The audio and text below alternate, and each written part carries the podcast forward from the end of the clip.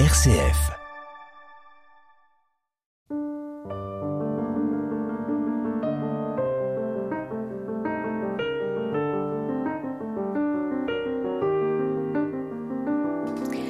La fiction, parfois, mieux et plus intensément que les essais didactiques, parvient à atteindre et dire l'histoire. L'histoire avec sa grande H, comme l'écrivait Georges Perec. Et aujourd'hui, c'est ce que parvient à réaliser le beau roman écrit par Anne-Christine Tinel, mon invitée. Elle écrit aux éditions Élisade un roman qui s'intitule Malena, c'est ton nom. Elle parvient, au fil de son récit, à nous dire l'histoire tragique, cruelle, violente de la dictature en Argentine, qui a commencé à sévir en 1976. Bonjour Anne-Christine Tinel. Bonjour. Alors, vous publiez aux éditions Élisade ce roman, j'en redis euh, le titre, Malena, c'est ton nom. Ce n'est pas votre premier roman, Anne-Christine Tinel. Vous avez déjà publié aux mêmes éditions un roman euh, qui, lui, évoquait Tunis. Et est-ce que vous nous parleriez éventuellement de votre création littéraire avant que ce roman, euh, publié en septembre 2022, ne surgisse dans notre univers de lecteurs? À vrai dire, j'ai deux écritures. Oui. j'écris donc des romans, comme vous venez de, de le dire, et j'écris également du théâtre. Le théâtre existe dans la rencontre avec des corps et sur le, sur le plateau. Et le roman existe dans les pages d'un livre qu'on tourne. C'est pour ça que la rencontre avec un éditeur et quand on écrit des romans est précieuse je ne sais pas forcément dire ce qui fait que le, désir d'écrire trouve à s'incarner dans tel ou tel genre, mais en général, euh, ça vient très très vite. C'est un savoir que j'ai immédiatement, un désir d'écriture soit théâtrale, soit romanesque. Et il est vrai que les romans, donc, euh, qui sont publiés donc dans la belle maison Elisade. Oui, je dois euh, dire que le, le, texte est beau, mais l'objet lui-même est particulièrement beau euh, dans ces éditions Elisade. Oui, les éditions Elisade sont des éditions tunisiennes qui ont aujourd'hui une antenne à Paris. J'ai rencontré ces éditions et leur euh, merveilleuse éditrice en 2005, euh, au tout début, lors de leur première euh, parution. Je, je, je me suis vraiment émerveillée de voir la qualité éditoriale, la qualité du papier, le travail soigné des couvertures. Et je me suis prise à rêver qu'un de mes textes puisse trouver vie dans des pages aussi belles. Et c'est ce qui s'est passé pour Tunis par hasard. C'est une sorte de commande d'écriture que m'a faite Elisabeth Daldoul lorsque, à l'époque où j'habitais euh, à Tunis, euh, j'ai vécu sept ans sous la dictature de Ben Ali. Euh, j'ai donc écrit Tunis par hasard dans un temps de dictature. Donc ce roman n'est pas sans lien dans mon travail avec Malena, c'est ton nom. Je file finalement, je me rends compte d'œuvre en œuvre, hein, que ce soit dans, dans les dans le théâtre ou dans le roman, j'ai une sorte d'obsession qui est la question de, de l'oppression. Hein. Je me rends compte, ça revient sous toutes sortes de formes. Oui. Euh, que ce soit l'oppression euh, dans l'intimité, euh, l'oppression qu'on peut vivre dans une famille, jusqu'à l'oppression peut infliger euh, un, pouvoir politique. Bien sûr, bien sûr. Et euh, j'avais fait également ce lien entre ce précédent roman et le roman de Malena, c'est ton nom. Pourtant, vous dites euh, que l'Argentine, ce n'est pas votre univers. Il a fallu qu'il y ait une rencontre pour que jaillisse cette écriture romanesque qui évoque l'univers de la junte, l'univers des, des l'univers de l'extermination, finalement, qu'a fait subir pendant de très nombreuses années cette junte aux Argentins, à ses opposants, ou même, euh, je dirais, à des individus tout à fait ordinaires. Je me permets de lire quelques lignes de remerciements. Vous dites en fin de roman, Anne-Christine Tinel, je remercie Elena qui un après-midi d'automne m'a confié son histoire. Et j'ai découvert l'histoire de l'Argentine alors que ce pays était loin de mes horizons. Le récit qu'elle m'a brossé, son histoire personnelle d'émigré sous la dictature, a déclenché en moi un désir romanesque qui a infusé de longs mois. C'est ce témoignage de cette femme qui vraisemblablement, euh, si je vous comprends bien, a fui la dictature, qui a fait jaillir l'écriture de ce roman Oui, j'ai rencontré Elena lors d'un dispositif de, de résidence d'infusion, comme le disait alors le directeur euh, du théâtre du Sillon, la Clermont-Léroux, qui m'avait invité. C'était en 2017 dans une sorte de projet dans lequel je rencontrais des gens venus d'ailleurs. Et quand Elena m'a parlé, ça a été une rencontre avec un R majuscule pour moi au sens où vraiment euh, je me suis euh, dans le récit qu'elle m'a fait et puis aussi la personne qu'elle était. Nous avons, nous sommes restés liés d'amitié. Quelque chose s'est ouvert en moi. Je me suis sentie ébranlée, profondément convoquée par la personne qu'elle était, et par euh, le récit qu'elle m'a fait. Et étrangement, même si je me suis mise après l'avoir rencontrée à lire des choses sur l'Argentine que je ne connaissais pas, je ne parle pas espagnol. je, euh, je connaissais pas cet univers de l'Amérique du Sud et je me suis mise à regarder donc euh, des, des films argentins. Euh, la, machine à rêver s'est mise en, en, marche euh, dans ma tête et peu à peu une, une, histoire a germé, un peu dans les bras du récit qui m'avait été fait, même si mon personnage n'a pas du tout l'histoire de celle d'Elena. Mais assez récemment que j'ai réalisé que le titre que j'avais choisi pour mon personnage Malena était très proche d'Elena. D'Elena, oui. Si, oui, même si Malena, je crois qu'il y a aussi le fait que pour moi, enfin, je, je lis en tant que française le, aussi le, il y a la douceur du nom, mais il y a aussi le, le fait que le début euh, du prénom Malena commence par le mal. Et c'est vrai que cette question du mal, pour moi, euh, une énigme profonde et, et mon écriture ne cesse d'interroger euh, cette noirceur hein, de, de, de l'humanité. Je... Oui. C'est, la dictature qui est le mal ici, mais quand on dit dictature, c'est un terme finalement assez abstrait. La dictature, ce sont les disparitions, ce sont les tortures, ce sont ces corps violentés, suppliciés, que l'on jette drogués en pleine mer. Et l'histoire de cette jeune femme, Malena, est, je dirais, que la concrétion de ce mal que vous évoquez notamment au cœur de votre roman, comme un fil rouge du début euh, jusqu'à la fin, à travers son histoire.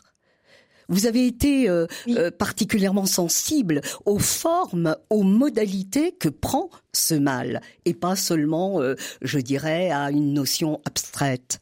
J'ai senti très vite que je ne pouvais pas me prendre la dictature comme un cadre pour euh, écrire un roman avec mes petites histoires, euh, mes petites histoires intimes, et que il me semblait qu'il y avait une forme de, euh, de loyauté vis-à-vis de, bah, de tous ceux qui sont morts. Et puis donc à, à, devoir faire un travail de précision. Oui. Et hum, je me suis infligée, c'était c'était ce n'était pas évident parce que euh, donc je ne suis pas du tout historienne, je ne parle pas espagnol et ça semblait un peu euh, difficile. Hein, de, c'était un, un, défi pour moi que de de chercher à, à poser vraiment à retrouver l'énergie d'une époque de, de, logique politique qui était euh, éloignée de ma propre expérience. J'ai souhaité être rigoureuse, par exemple. Oui. Quand il y a des troènes dans le livre, dans le roman, à un moment donné, dans une rue, c'est parce que j'avais vu qu'il y avait beaucoup de troènes à Buenos Aires. J'ai vu des, la façon dont les maisons étaient construites. J'ai cherché à, pour pouvoir hanter une ville longtemps après, euh, donc 50 euh, ans plus tard, des traces c'était pas facile de retrouver des traces hein, de, de la chair d'une époque. Oui, et, et d'autant plus qu'une dictature en remplaçant une autre, euh, notre mémoire est un peu oublieuse quant à ce qui a été euh, euh, le destin de l'Argentine pendant de nombreuses années. Il y a eu un coup d'État le 24 mars 1976 qui s'en souvient encore. Il y a eu, par exemple, deux religieuses qui ont été séquestrées et tuées, euh, Alice Daumont et Léonie Duquet, qui, euh, avec les femmes euh, de la place de Mai, demandaient que lumière soit faite sur les sorts infligés aux disparus. Notre mémoire a oublié peut-être tout cela, et ce roman, sans être un roman historique, nous donne avec précision à travers le personnage de Malena, mais aussi euh, celui de Romy, et puis d'autres encore, l'atmosphère étouffante, violente qui fut celle de ces années. Vous parvenez à montrer avec exactitude, avec précision et émotion, je rajoute, ce que le mal qui prend la forme de la dictature inflige aux individus. Comment procédez-vous, Anne-Christine Tinel? Ah, c'est le processus d'écriture mmh. qui est assez mystérieux. C'est vrai, comme vous dites, une dictature en efface une autre. Quant à moi, je, je n'ai l'expérience que d'une dictature, sans doute moins violente que celle euh, de la junte, mais qui néanmoins que j'ai j'ai traversé avec euh, ma chair, hein, c'est donc celle de Ben Ali. Oui. Euh, je l'ai pas, je, je l'ai traversé, on va dire entre guillemets en touriste, dans le sens où en tant que française, je n'étais pas directement impacté ou concerné, même si j'ai mon téléphone était sur écoute. Donc c'est une expérience que j'ai pu avoir par exemple, parmi d'autres éléments. Mais le récit euh, que m'a fait Elena, quand cette euh, ce récit-là est venu résonner dans l'expérience. Donc peut-être une dictature en efface une autre, mais en même temps, pour moi, ça a été euh, l'expérience d'une dictature est venue en réveiller une autre. Oui. Et hum, comment est-ce que j'ai procédé? En cherchant vraiment je me suis située à l'endroit pour moi où, l'écriture était juste, c'est-à-dire dans l'expérience intime que j'avais pu faire au contact des gens que j'ai rencontrés de ce que c'est qu'être surveillé, être sous surveillance, ne pas avoir le droit de ceci ou cela, et la peur aussi, et le fait de chuchoter, de ne pas pouvoir euh, dire tout ce qu'on pense. Cette expérience-là, je l'avais, et donc j'ai essayé de me centrer sur ces impressions que j'avais moi-même vécues pour, d'une certaine façon, extrapoler avec l'imagination, c'est-à-dire ne pas inventer au sens où les choses seraient tombées un petit peu par hasard, mais déployer des intuitions que je pouvais avoir en allant chercher faire un travail méticuleux de, de recherche. Et c'est ces va-et-vient entre des perceptions très intuitives que je pouvais avoir et une matière plus documentaire qui sont venues euh, se tresser au fil de l'écriture jusqu'à former un roman. Oui, Anne-Christine Tinel, votre roman,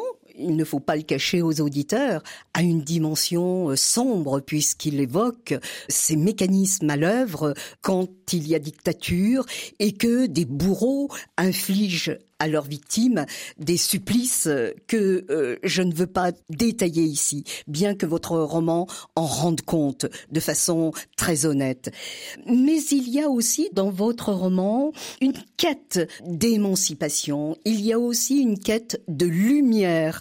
Et je voudrais dire aux auditeurs que si votre roman euh, montre le mal sous des facettes multiples, des bourreaux, il y a à travers ce personnage de Malé et celui de Romy, dont vous nous parlerez peut-être tout à l'heure, un chemin qui les mène vers elles-mêmes et qui les mène vers la vie. C'est pourquoi j'ai choisi de ponctuer cette émission par les notes d'une chanteuse argentine très connue et que vous connaissez bien sûr, euh, qui s'appelle Mercedes Sosa.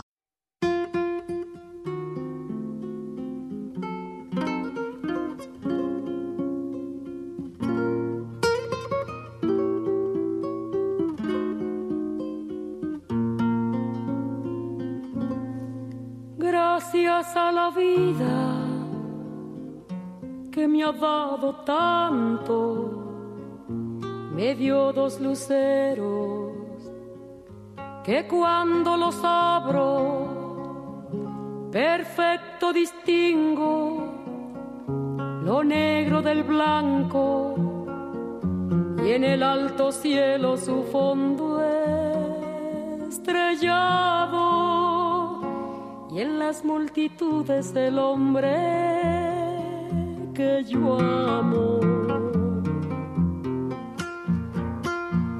Gracias a la vida que me ha dado tanto me ha dado el oído que en todo su ancho graba noche y días, grillos y canarios, martillos, turbinas, ladridos, chubascos y la voz tan tierna de mi bien amado.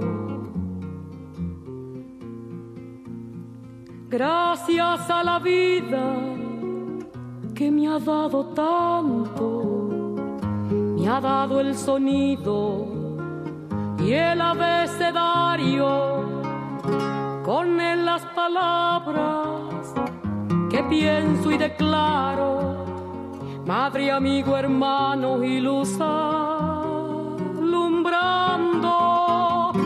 la ruta del alma del que estoy amando.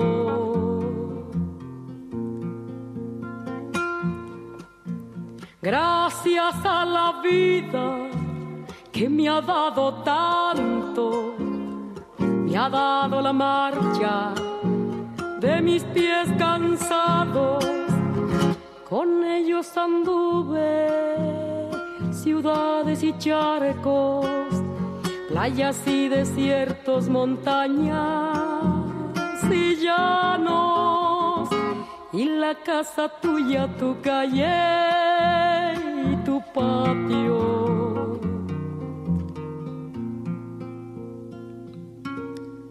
Gracias a la vida que me ha dado tanto, me dio el corazón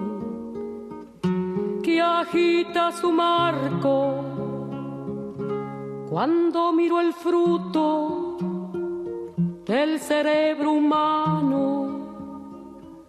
cuando miro el bueno tan lejos del malo, fondo de tus ojos claros.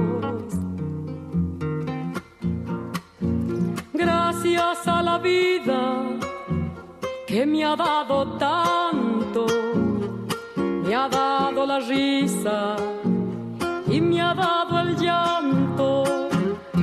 Así yo distingo dicha de quebranto, los dos materiales que forman mi canto y el canto de ustedes que es el mismo canto y el canto de todos que es mi propio canto. Gracias a la vida.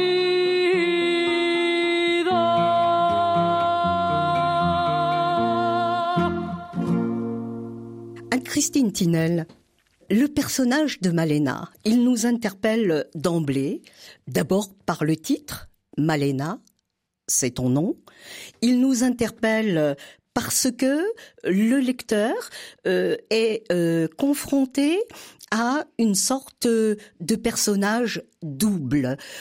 Le personnage du passé qui affleure, qui revient à la mémoire, et le personnage du présent, celle qui est exilée, qui est parvenue à s'enfuir, et celle qui tente de reconstruire sa vie, d'abord en Italie et puis en France.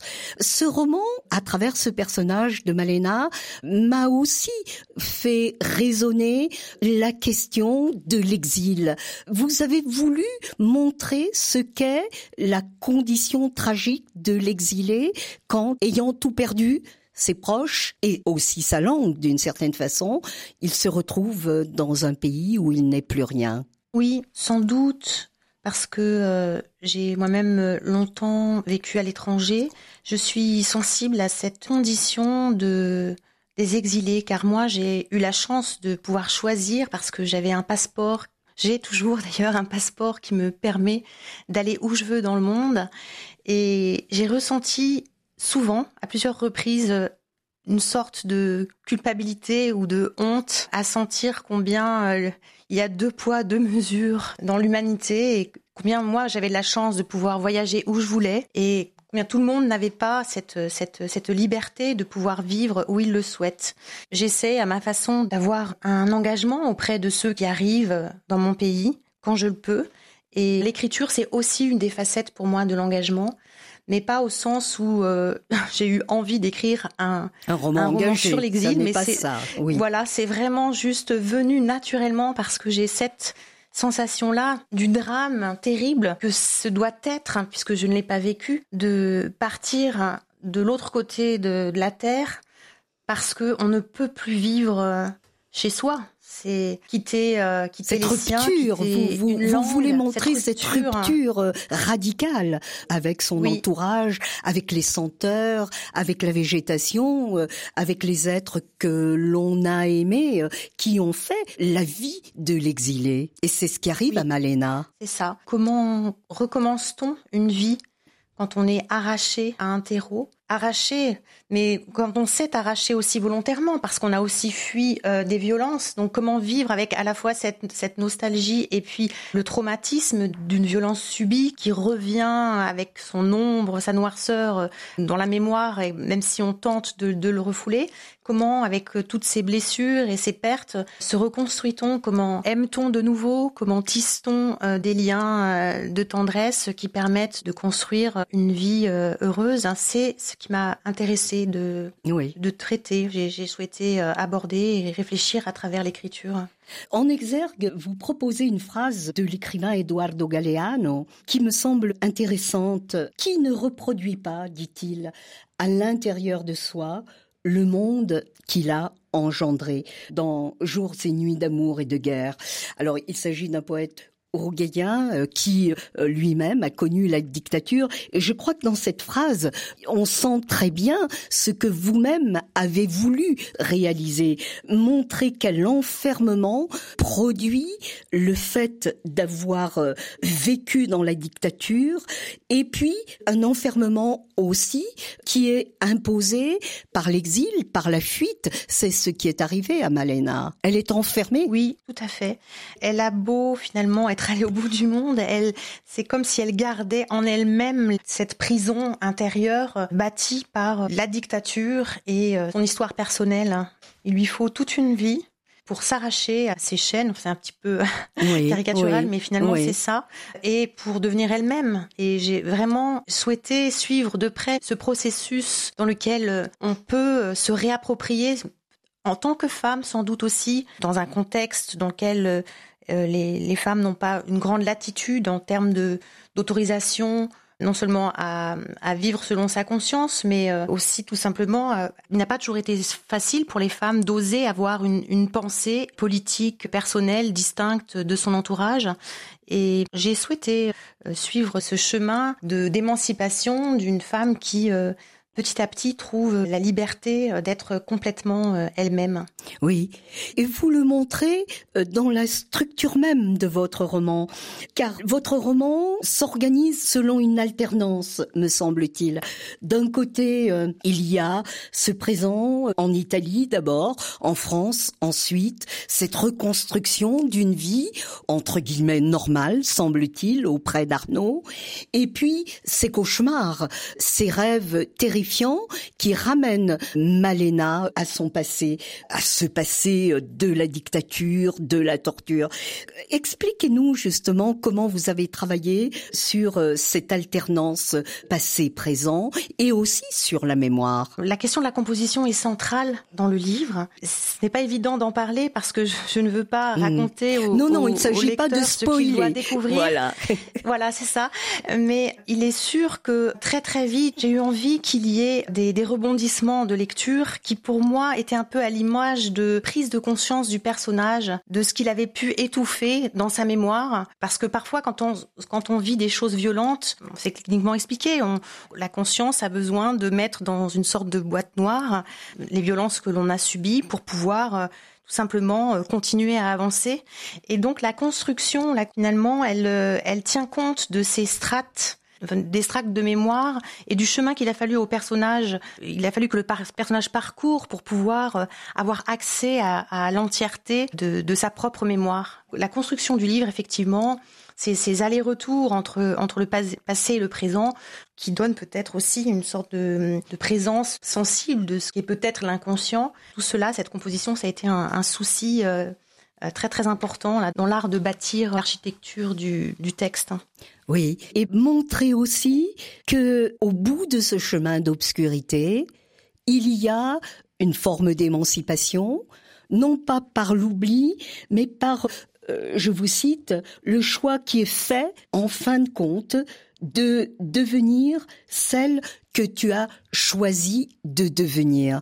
C'est cela que vous montrez aussi dans euh, euh, ce personnage de femme, Malena, mais également Romy, un personnage qui, après avoir sombré, après avoir fait naufrage, métaphoriquement bien sûr, devient ce qu'elle a choisi de devenir, alors que dans un premier temps, c'est la force et c'est le mal de la dictature qui le lui a imposé. Oui, je ne peux pas écrire avec l'idée que le mal va, va vaincre de manière absolue. Et j'ai, dès le début, ce qui m'intéresse dans la question du mal, c'est la façon dont les consciences se confrontent à lui et comment, même si elles sont ébranlées, écorchées, comment est-ce que chacun, chaque individu porte en lui la possibilité peut-être, enfin c'est l'hypothèse que je propose, de faire contrepoids à la noirceur et de choisir la part lumineuse qu'il a en lui. Et en tout cas, pour moi, il y a une forme de... Je pense, je pense à une citation de Stig Dagerman qui dit euh, Notre besoin de consolation est impossible à rassasier ». Bon, je pense souvent à cette phrase. L'écriture, pour moi, donc, euh, et en particulier de ce roman, c'est une écriture sans doute de la consolation et n'est pas au sens où on dit euh, ce n'est rien, ça ira mieux, etc. Pas en effet dans l'oubli, mais dans une traversée brûlante du feu. Comment euh, en, sortir et finalement en sortir vivant, en toute fragilité, pas en, force, mais en toute fragilité, mais en toute lumière aussi. C'est sur ces mots, porteurs d'espérance, Anne-Christine Tinel, que nous terminons cette émission consacrée à votre beau roman Malena, c'est ton nom, publié aux éditions Elisade et que je recommande vivement car euh, euh, nous y trouvons à la fois l'exploration de l'obscurité mais aussi celui de la consolation.